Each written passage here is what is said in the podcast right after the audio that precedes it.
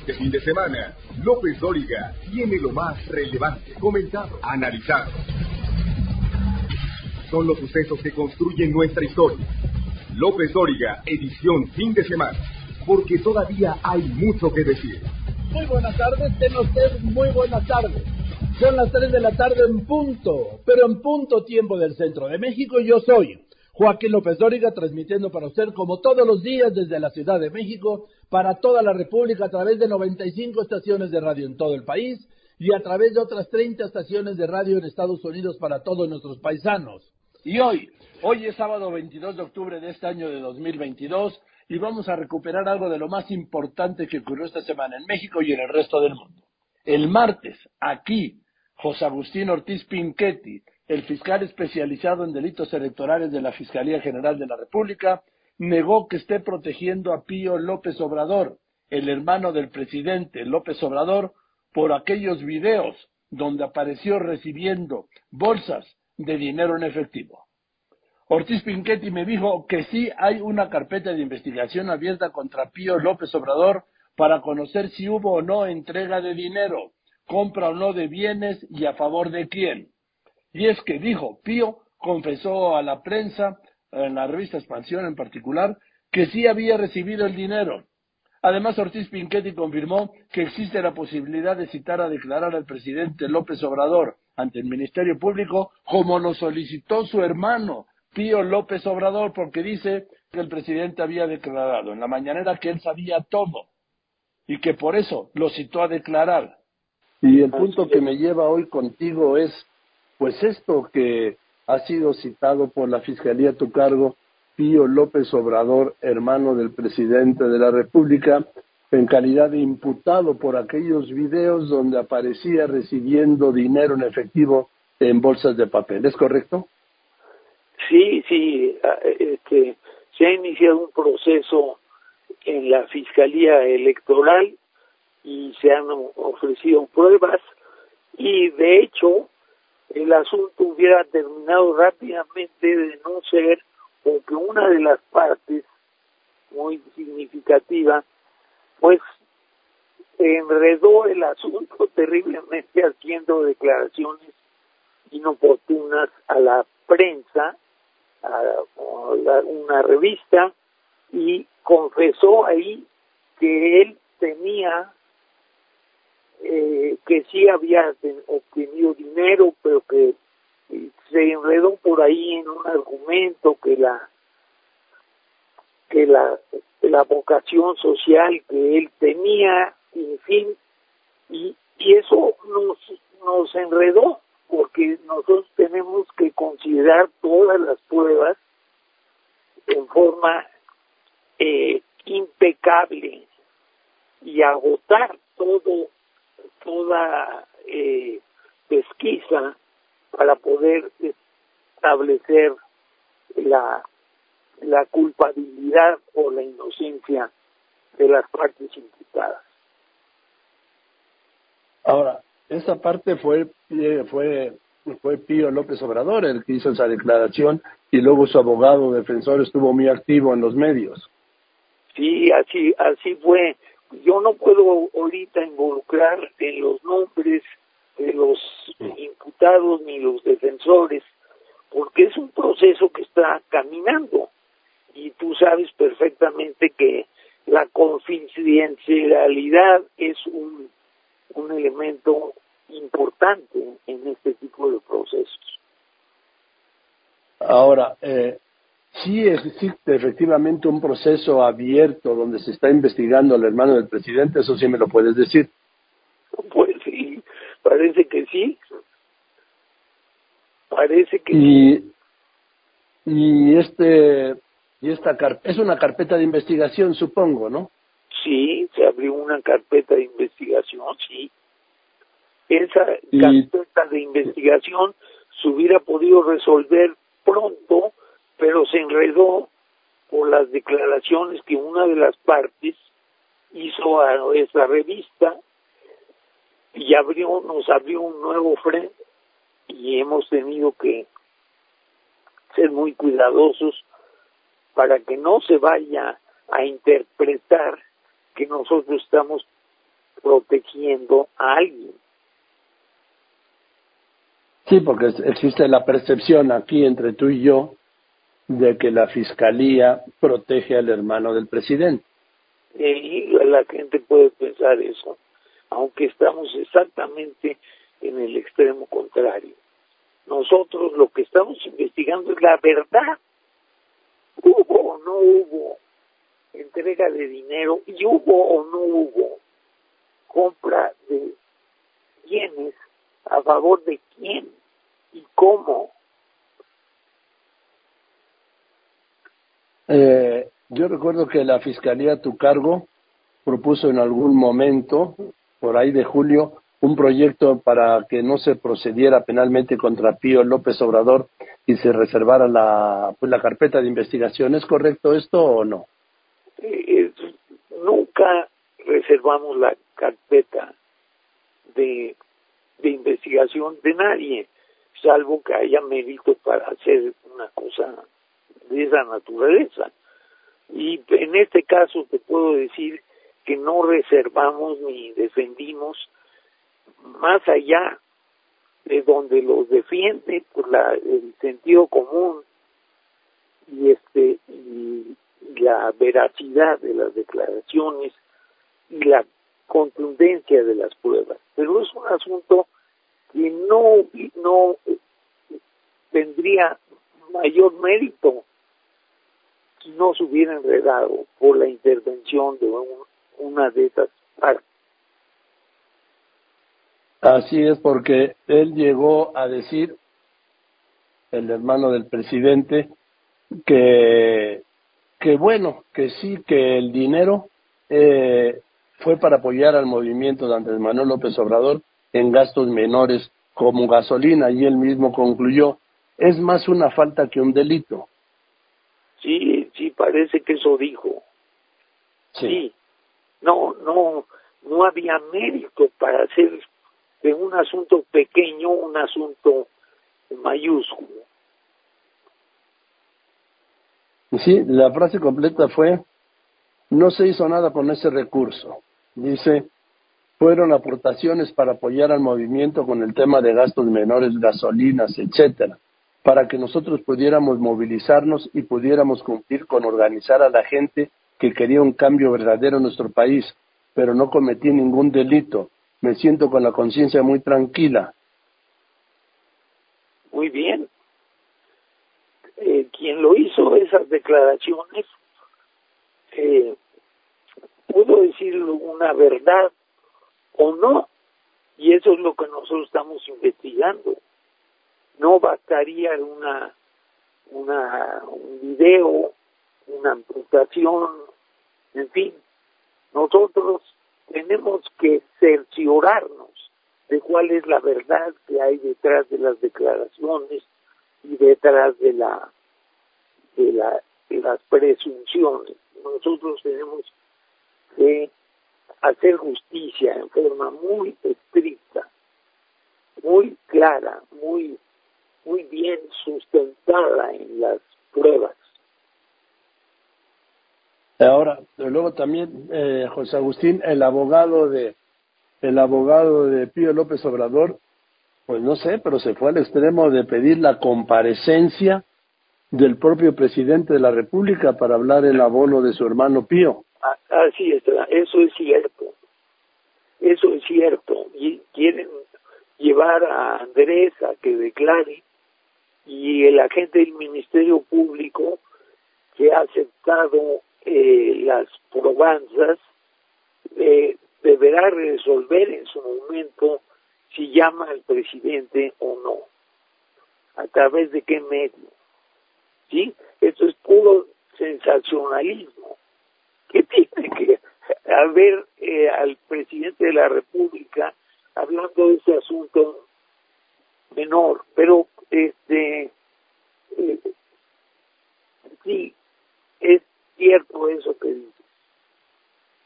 Y, y, por último, creo que ahora tiene un amparo para no comparecer, ¿es correcto? ¿Sabes algo? No sé que tenga un amparo para no comparecer. Yo sé que él movió un amparo promovió un amparo porque alegando que no se resolvía el asunto como ellos hubieran querido, es decir, en forma verdaderamente express. Pero nosotros no podemos en un asunto delicado actuar con precipitación. Muy bien. Bueno, José Agustín, pues te mando un abrazo, saludos en casa y espero verte pronto. Gracias por contestarme el teléfono esta tarde. Muchas gracias, Joaquín. Muchísimas gracias. Estés muy bien. Gracias a ti. Al regresar, la respuesta de Pío López Obrador al fiscal Ortiz Pinchetti. Lo acusó de proteger a alguien. Dijo que no sabía quién. No sabía quién tenía, ni tenía evidencia, pero que estaba protegiendo a alguien sin saber a quién. Continuamos. López Dóriga Digital. Información en tiempo real. LópezDóriga.com.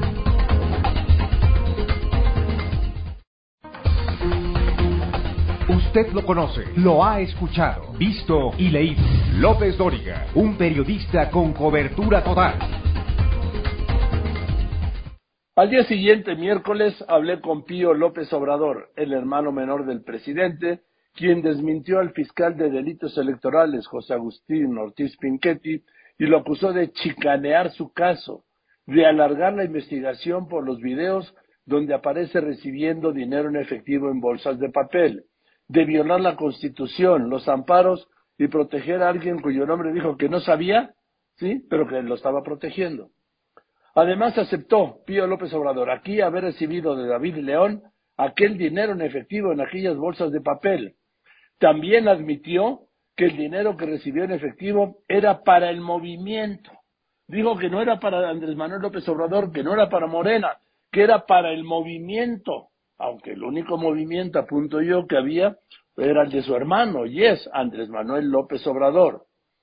Pío López Obrador señaló que su hermano, el presidente, ya sabía de esta entrevista y de estos videos, y me dijo que no ve personalmente a su hermano Andrés Manuel López Obrador, el presidente, desde antes de las elecciones de 2018 y me contó de qué vive y a qué se dedica.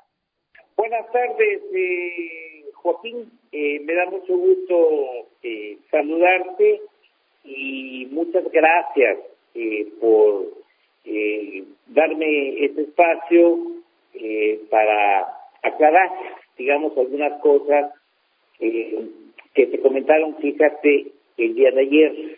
Eh, el día de ayer eh, me enteré que en tu programa el señor Ortiz Pinchetti hizo una serie de declaraciones que yo considero que son imprecisas y algunas con un alto contenido de falsedad. Ah, Por eso, de inmediato solicité el derecho de réplica para aclarar las cosas de manera objetiva y veraz, porque esas declaraciones de ayer no contribuyen a esclarecer los hechos, sino al contrario, generan más confusión a la opinión pública y difaman aún más a mi persona.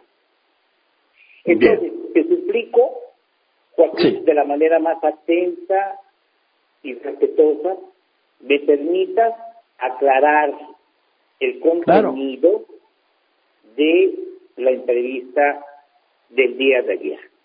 Bien, nada más voy, Pío, a, explicar, voy a dar, Pío, permítame, permítame, voy a dar esto.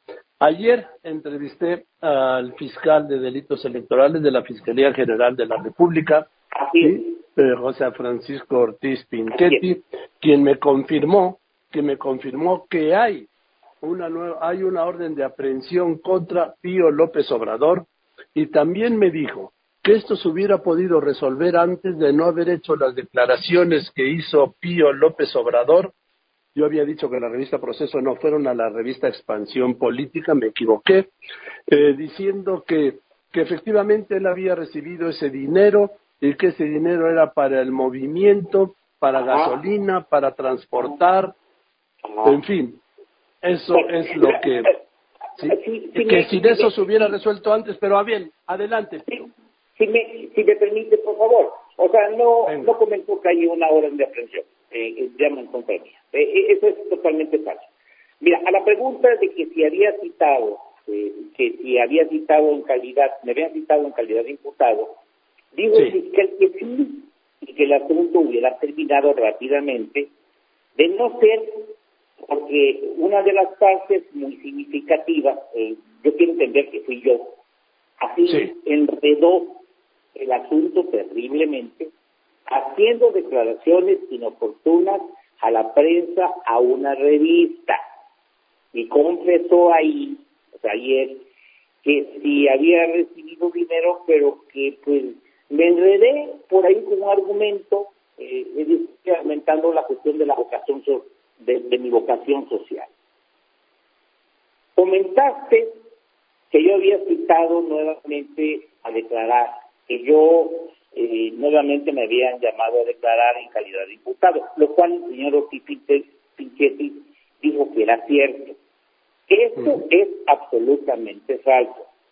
¿Quién comparecerá el día de mañana, jueves 20 de octubre? Es uno de los imputados, quien fue citado a declarar el pasado viernes 14 de octubre. Fue comparecido Joaquín ante la Fiscalía a declarar en dos ocasiones, en septiembre del 2020 y ahora, hace unos días, eh, hace como tres semanas, el día 5 de octubre pasado. Ya dije lo que tenía que decir y en esta última fecha, además, yo le formulé una serie de preguntas al Ministerio Público una de las preguntas que le formulé. A ver. durante dos años no han investigado absolutamente nada? Por ejemplo. ¿A quién? Al Ministerio Público. El día 5 de octubre. ¿Sí? ¿Por qué durante dos años no, la Fiscalía no ha investigado absolutamente nada? Yo no me enredé. Estoy absolutamente convencido de que no me enredé. Dije la verdad yo no declaré nuevos hechos. Como dijo el señor Oficio hace tres meses, sí, eh, ante la opinión pública, porque lo dijo ante una periodista a nivel nacional. Mira, estos no son nuevos hechos, son viejos hechos. De nuevo el señor volvió a mentir. No aparecieron nuevos hechos, porque lo manifestado en la revista Expansión es de dominio público. Desde el 21 de agosto, fíjate bien lo que te voy a decir, el viernes 21 de agosto del 2020, porque el presidente de la República declaró que conocía de los hechos en la mañanera cinco días antes de la discusión de la divulgación de los videos, que conocía toda la verdad y que estaba dispuesto a declarar ante el Ministerio Público. Entonces, lo que dijo este señor no son nuevos hechos y yo no me enredé, lo que se enredaron ellos, ellos. Cuando le pregunta, Joaquín, si existe una percepción de la gente de que la Fiscalía proteja al hermano del presidente, dijo que están exactamente, aquí textual lo ¿eh? dijo que están exactamente en el extremo contrario esa fue una de las pocas verdades, una de las pocas verdades que él dijo. Dijo que están exactamente en el extremo contrario. ¿sí? Repito, esa fue una de las pocas verdades que él dijo. ¿Sabes qué, eh, Joaquín? No me están protegiendo, sino todo lo contrario, me están perjudicando. Le preguntaste sobre el dinero y comentaste en un primer momento que fue para apoyar al movimiento del presidente Andrés Manuel López Obrador en gastos menores como gasolinas y que yo ¿Eh? dije que no era eh, un delito. Eso es absolutamente falso.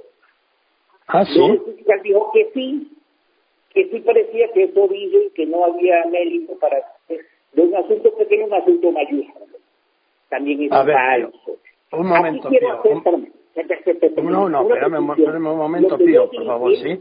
Aquí dice usted, a la declaración que dice usted expansión, Pío, permítame, es, no se hizo nada con ese recurso, o sea... No se hizo nada con, ese recurso. Fueron aportaciones para apoyar al movimiento con el tema de gastos menores, gasolinas, etcétera. Se cierran comillas, pero no para apoyar al movimiento de No, usted agregó después para que nosotros pudiéramos movilizarnos y pudiéramos cumplir con organizar a la gente que quería un cambio verdadero en nuestro país, pero no cometí ningún delito. Me siento con la conciencia muy tranquila. Muy tranquila, efectivamente, pero no fue para el movimiento de hambre. Yo jamás hablé de eso. No fue en el 18, fue en el 15 y fue fuera. No, no fue en el 15, claro. sí. electoral. E-, eso que quede claro también. Yo espero. A ver, pero te lo voy a leer otra vez. Pío, permítame. Pío, permítame, por favor. Pío, no Pío escúcheme un momento, por favor. de la Fiscalía para seguir no. el tema. Permítame un momento, Pío, ¿sí? Y ahorita retomo esto, ¿sí? Usted lo que dijo, lo que dijo entonces, lo que dijo a la revista Expansión fue, no se hizo nada, no se hizo nada con ese recurso. se utilizaron, además, permítame, permítame terminar, sí, lo, lo estoy citando a usted. Además de estos señores, de nuestros adversarios, ahí exageran que fueron millones, aportaciones. Fueron aportaciones para apoyar al movimiento, no las elecciones, al movimiento. permítame, con el tema de gastos menores, gasolinas, etcétera, para que nosotros pudiéramos movilizarnos y pudiéramos cumplir con organizar a la gente que quería un cambio verdadero en nuestro país, pero no cometí ningún delito, me siento con la conciencia muy tranquila, sigo con mi vida normal, pero yo sí quiero que eso se esclarezca, que llegue a sus últimas consecuencias. Esa es su declaración textual. Así es, Joaquín, eso es, eh, eso es cierto, pero, pero, se dijo ayer eh, para apoyar el movimiento de AMLO, y eso es totalmente, eh, vaya, totalmente, yo, no hablo en ningún momento de AMLO, ¿De quién?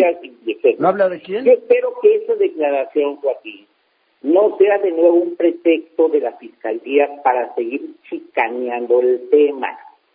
Ah. El fiscal dijo que tenían que cerciorarse de cuál es la verdad detrás de las declaraciones y de las presunciones, que tenían que hacer justicia en forma muy estricta, muy clara, muy bien sustentada en las pruebas.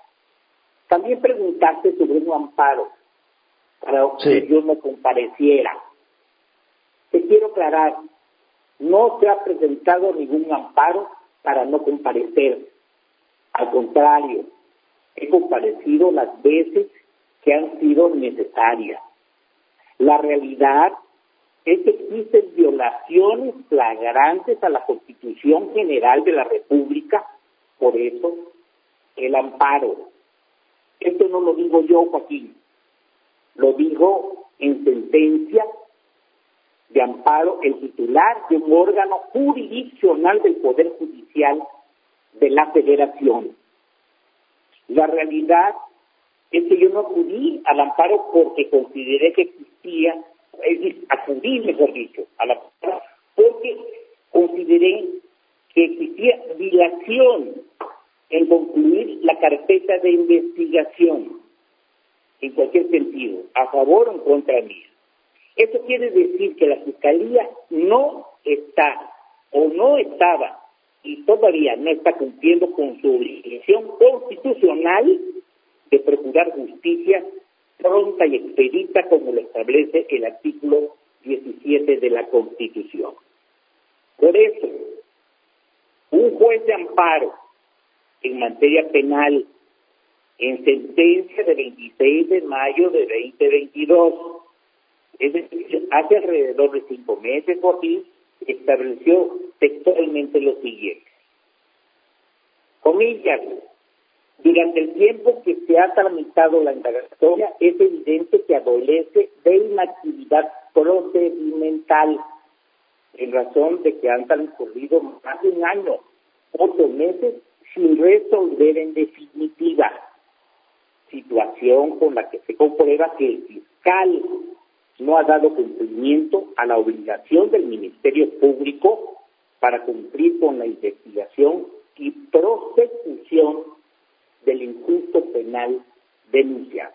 Y más adelante dice, fíjate, no se advierte circunstancia alguna de excepción que justifique retardo en su tramitación. Y si por el contrario, la dilación prolongada en su prosecución, perfeccionamiento y resolución, lo que genera la inseguridad jurídica del peticionario de amparo resulta innegable que constituye una grave violación a los derechos fundamentales del investigado. Se cierran las comillas. Por tal motivo, Joaquín, se concedió un amparo. Y uno de los es que dentro del plazo improrrogable, incluyendo que estableció el juez, de 60 días naturales, con plena jurisdicción determine lo que el derecho proceda en la carpeta de investigación. Joaquín, ya pasaron 60 días. Estamos en el día 77, es decir, 17 días después, y la Fiscalía simple y sencillamente no ha cumplido, lo que constituye un hecho gravísimo, lo subrayo, un hecho gravísimo, porque se trata del desacato o incumplimiento de la sentencia de amparo de un juez federal. Luego, Ahora, sobre la declaración que se pidió del presidente y el fiscal dijo que era sensacionalismo. Ah, Fíjate sí. bien, sensacionalismo. No es cierto. Falso. Esto no es el sensacionalismo, Joaquín. Ni fue iniciativa mía o de mi abogado. Esto obedeció a una manifestación de voluntad expresa del presidente de la República de declarar, como lo dijo en una conferencia mañanera el Sí. viernes 21 de agosto del 2020, él dijo que conocía de estos hechos de publicaran los videos. Es más, hace una semana, ¿te acuerdas? Hace como tres o cuatro semanas, públicamente dijo que enviaría una carta al respecto. Al día de hoy, el 19, no Sí. se ha recibido absolutamente nada y la Fiscalía no lo ha requerido. Ahora, Pío, permítame un momento. La Pío. verdad de las cosas. Y Ahora, Pío, eh, permítame un porque momento. Sí, vamos hablando lo uno y uno, porque Pío, sí porque eh, vamos Eh, hablando uno y uno, por favor, ¿sí? Uno y uno. Pío, ¿usted ha hablado de esto con el presidente de la República? No, para nada. Para nada. Pero yo quiero seguir eh, porque yo quiero, eh, porque yo quiero precisar, Joaquín Díaz, y además quiero pedir un gran favor, un gran favor. Mira, esos dichos que yo estoy comentando, te los voy a enviar y quiero que por favor envíes tu mail o donde yo te lo puedo enviar, porque yo lo que estoy comentando, fíjate bien, ¿sí? ¿sí? Lo que yo estoy expresando, ¿sí? Está sustentado. Yo no hablo a lo tonto, no hablo, ¿sí? De manera improvisada. Todo esto está, ¿sí? Probado y está comprobado. Y a mí me gustaría Bien. que tú me mandaras esto, por favor. tu Claro que sí, en un momento. toda esta documentación y la subas a tu portal para que la gente esté veraz y oportunamente informada de la verdad de las cosas y ya dejen de estar difamando. Yo no tengo problema, al contrario, Pío, todo lo que sea información, adelante. No lo sé, Oiga, pero Pío, a mí, pero a mí no. no, A Pío, mí otra pregunta. ¿Qué está haciendo ahorita, Pío? ¿Qué es de su vida? ¿Dónde vive? ¿Qué hace? de, de mi vida, este, Joaquín, eh, mis padres, entonces antes que fallecieron eh, hace 20 22 años, fallecieron en el 2000, me heredaron un rato, fíjate, y entonces eh, yo tengo una plantación forestal eh, comercial, ¿me entiendes? Donde estamos eh, produciendo, digamos, madera, cinco maderas, o, cinco especies de madera, fíjate, caoba, cedros, melinas, pecas y mapulí, le dicen en Tabasco. Acá en Chiapas le llamamos matiracuate. Fíjate. Y tenemos aproximadamente, mira, alrededor, yo no sé, pero deben de ser más o menos como unas veintitantas mil, casi treinta mil plantas de cacao, criollo, almendra blanca. Y entonces de eso estamos viviendo. Este, de Bogotá, estoy totalmente separado, estoy al margen de las estructuras de gobierno. Sí, es más, ni siquiera paso cerquita de ninguna, ¿sí? de las oficinas del gobierno, de los tres niveles de gobierno. Sí yo creo de que era muy bueno, digamos, aclarar todo esto, porque como tú comprenderás, mira, de verdad, y tengo más cosas que decir, pero hubieron unas imprecisiones del tamaño del mundo ayer. Del mundo. Y entonces eso no se debe de permitir porque como yo te lo reitero al inicio de esta entrevista, este, Joaquín, que me hiciste el favor, fíjate, de concederme, digamos, este espacio, fíjate que esas declaraciones de ayer, yo insisto, no contribuyen a esclarecer los hechos, sino al contrario, generan más confusión a la opinión pública y siguen difamando aún más a las personas. Eso no sirve. Lo que sirve es, fíjate, las actuaciones de las autoridades, en este caso, fíjate, de, por ejemplo, del juez, digamos, paro. Y hay violaciones muy graves, Joaquín, por ejemplo, mira, mira, te voy a poner una rapidísima. El día de ayer, el día de ayer, para ir un rapidísimo, salió publicado un acuerdo de amparo ¿sí? que el juez le ordena a la fiscalía, eso no lo dijo el señor Fíjate, fíjate. ¿Sabe lo que le dijo? Comillas, de conformidad con el artículo 193, párrafo segundo de la ley de amparo, deberá cumplir de inmediato, de inmediato con la ejecución del amparo, o se dará inicio al procedimiento titulado en dicho horario. ¿Qué dice el artículo 193 de la ley de amparo? Si la ejecutoria no queda cumplida en el plazo fijado, fíjate, eran 60 días, vamos en el, en el 77, ¿cuántos días van más? 17, ¿no? Y es gravísimo, ¿eh? Pío, pues gracias por contestarme, Pío. No, por, nada, Joaquín, yo estoy a tus órdenes. Y cualquier aclaración, fíjate, cualquier, cualquier, eh, ¿cómo se llama? Cualquier información que tú requieras con relación, digamos, a eso, eh, yo estoy a tus órdenes. Venga, igualmente. Sí, y, y te agradezco mucho, vaya, pues el espacio que me, vaya, que me dices para pues, hacer esas aclaraciones. Gracias, Pío. Buenas tardes. Buenas tardes, Joaquín, y un saludo muy afectuoso a tu auditorio. Gracias, que esté muy bien, es Pío López Obrador. Bueno, pues, ya veíamos, es, es, es de familia, ¿no? Pero bien, ahí está diciendo que sí recibió ese dinero para el movimiento. Al día siguiente, jueves, David León, ex coordinador nacional de protección civil, declaró ante la Fiscalía Especializada en Materia de Delitos Electorales por esos dineros, por esas bolsas de dinero en efectivo entregados a Pío López Obrador.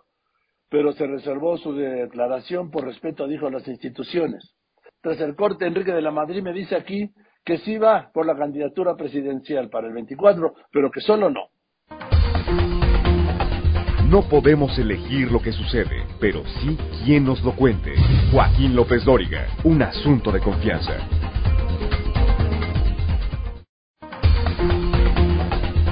En Facebook, Joaquín está en facebook.com diagonal Joaquín López Dóriga. Enrique de la Madrid es uno de los más claros y diría yo sólidos, ¿sí? Aspirantes a la candidatura presidencial de la oposición, del PRI, pues, pero con la oposición me dijo. Y me aseguró que vencer a Morena en el 2024 sería una tarea francamente imposible si las organizaciones de la sociedad civil y los partidos del bloque opositor, del gran bloque opositor, todos no van juntos en alianza. Dijo que no ve que los empresarios estén dirigiendo este proceso, negó que esté bajo su control y reiteró que deben ir todos juntos, aún por encima de las diferencias entre partidos, que se debe privilegiar las coincidencias para enderezar el rumbo del país, ganando las elecciones del 24. Joaquín, con el gusto de escucharte a ti y de saludar también a tu auditorio. A ver, Enrique, ¿qué, qué les dijiste que no les gustó? Que, ¿Cuáles han sido los errores del PRI, pues? Que les dijiste ahí muy claros. Si quieres te digo los errores y si me das oportunidad de decir tres cosas buenas, pero empecemos por los errores. Les dije, Joaquín, que teníamos que reconocer, y sobre todo en los últimos años, una, no fuimos capaces de resolver el problema de 52 millones de mexicanos que se encontraban en pobreza al final del año 2018. Hoy son cuatro millones de pobres más, pero en el 2018 eran 52.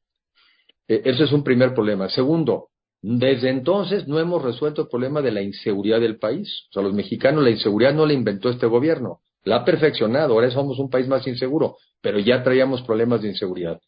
Y la tercera, Joaquín, que es un tema obvio, es que permitimos, se fue tolerante con el abuso, la corrupción de algunos miembros del partido. Y esa combinación de tres cosas, a mi juicio, a mi juicio, es lo que yo creo que hizo que mucha gente dijera, pues vamos a castigarlos, porque también dije, para eso es la democracia, para castigar, y vamos a cambiar de gobierno. También dije, porque también apunté ahí, que lo mismo deberíamos estar haciendo todos los mexicanos otra vez, porque también hay que castigar a los gobiernos que no dan resultados. Pero yo creo que en la parte de crítica esa fue la que dije, Joaquín. Ahora, este gobierno está dando resultados porque has tocado tres temas en donde pues el conflicto sigue y crece. Pobreza, inseguridad, Sí, bueno, ninguno de ellos ha dado resultados y además más bien han sido negativos. Por ejemplo, ellos criticaban que los gobiernos anteriores la economía crecía mediocremente al 2, 2,5%. Bueno, pues ahora llevamos en cuatro años un crecimiento acumulado negativo. O sea, cero es menos que dos. Hablaban de que tampoco se podía resolver los temas de inseguridad. 132 mil homicidios acumulados en lo que va de la administración. hoy, hoy, hoy 136 mil.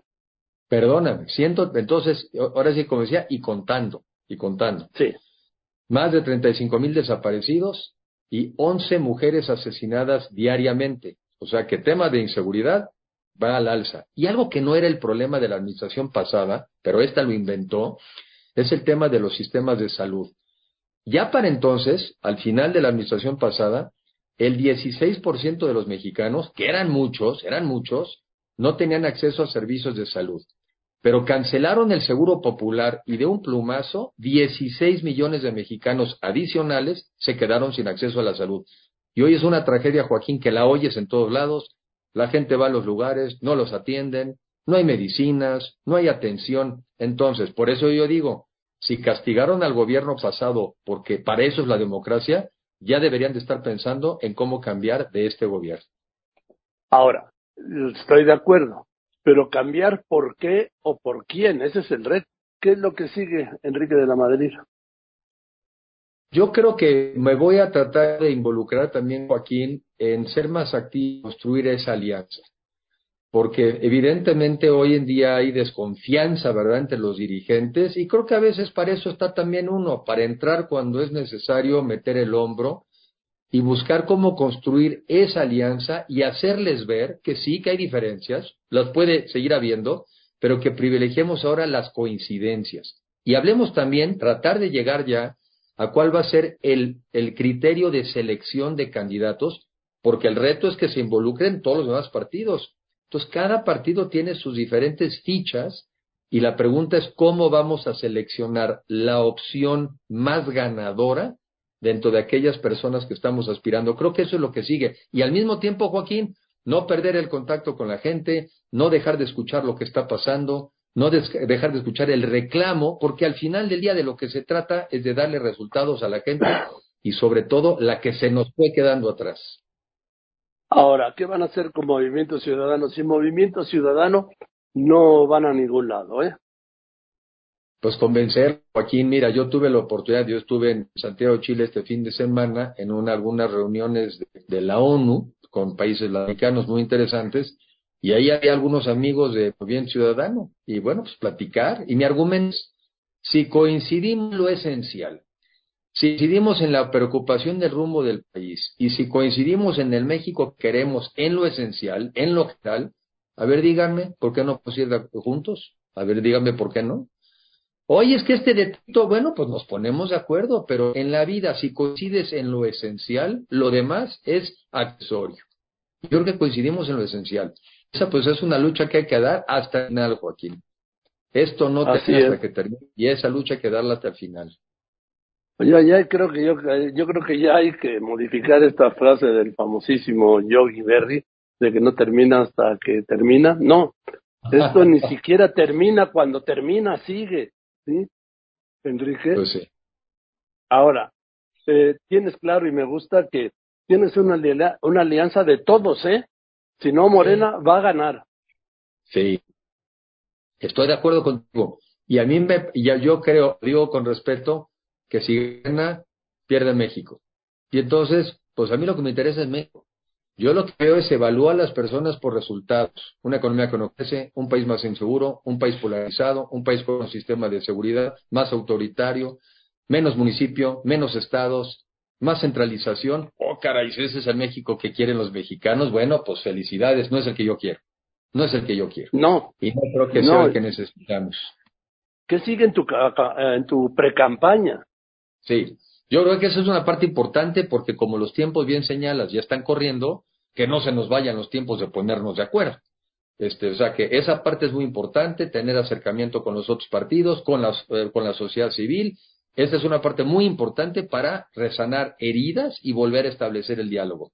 Y al mismo tiempo, en mi caso, Joaquín, recorrer más el país, aprender a comunicarme mejor, bajar más a territorio, vender más estas ideas, escuchar más a la gente, no parar, no parar y tratar de dar datos y evidencia de que un mucho mejor México sí es posible, porque en eso creo, y tratar de hacer esta labor de convencimiento, porque sí podemos, no, el, el, desánimo no es nuestro destino, la pobreza no es nuestro destino, la confrontación no es nuestro destino, pues entonces seguir luchando, pero sobre todo también buscar que este vehículo, que no va a ser un Ferrari, que no va a ser un Mercedes-Benz, pero que es el que tenemos, que pueda ser competitivo.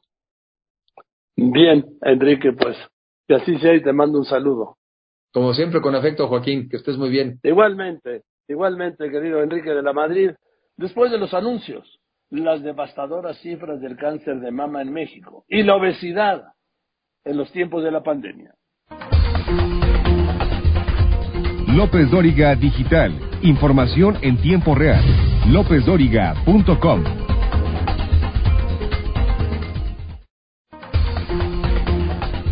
Usted lo conoce, lo ha escuchado, visto y leído.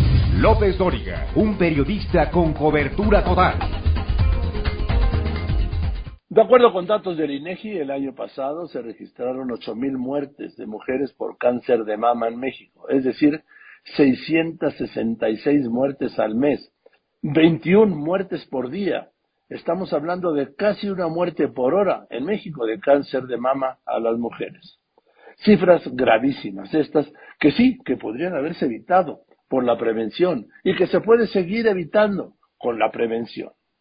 En México, el cáncer de mama representa la primera causa de muerte por neoplasia maligna entre las mujeres. En 2021 se reportaron 7.973 muertes a causa del cáncer de mama, de las cuales 99.4% fueron mujeres y 0.6% hombres. El año pasado se registraron 15.286 nuevos casos de cáncer de mama en la población de 20 años y más. En el marco del Día Internacional de la Lucha contra el Cáncer de Mama, el INEGI detalló que en nuestro país 17 de cada 100 defunciones de mujeres por tumores malignos fueron a causa de cáncer de mama. La tasa más alta de defunciones se registró en las mujeres de 60 años y más, con 48 muertes por cada 100.000 mujeres. Los estados con las tasas más altas de mortalidad son Colima, Tamaulipas, al igual que Sonora, Chihuahua y la Ciudad de México, en tanto que Tlaxcala, Chiapas, Guerrero, Quintana Roo y Oaxaca reportaron las tasas más bajas de defunciones. Cabe destacar que la periodicidad para la autoexploración es de una vez al mes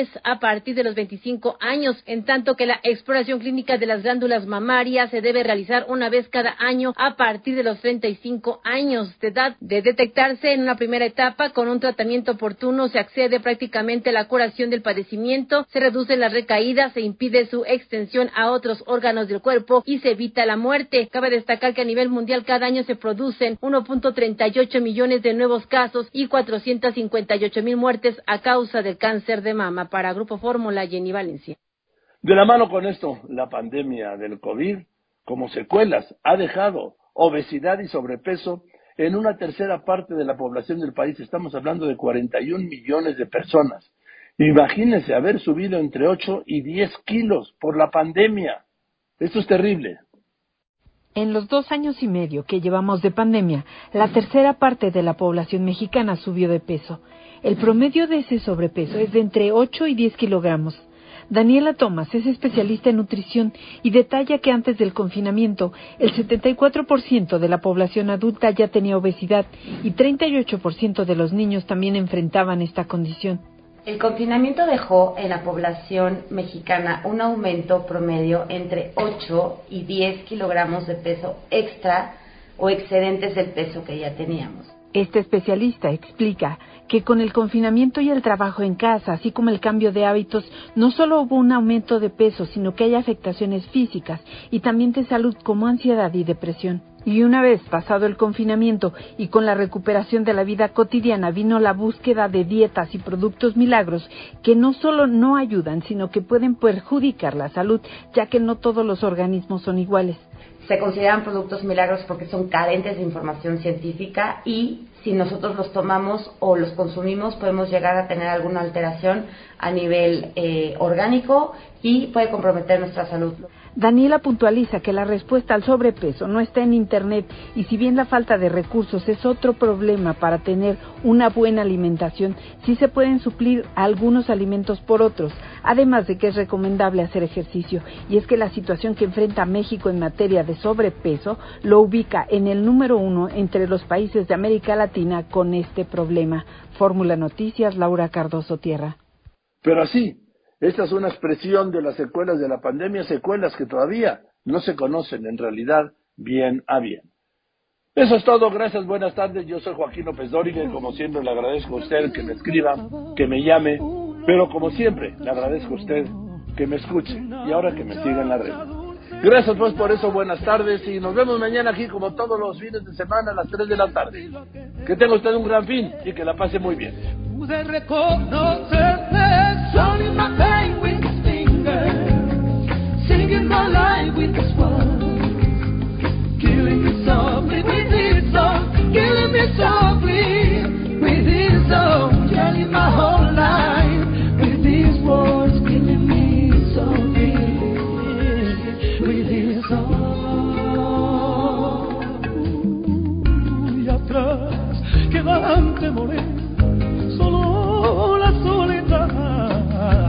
de donde me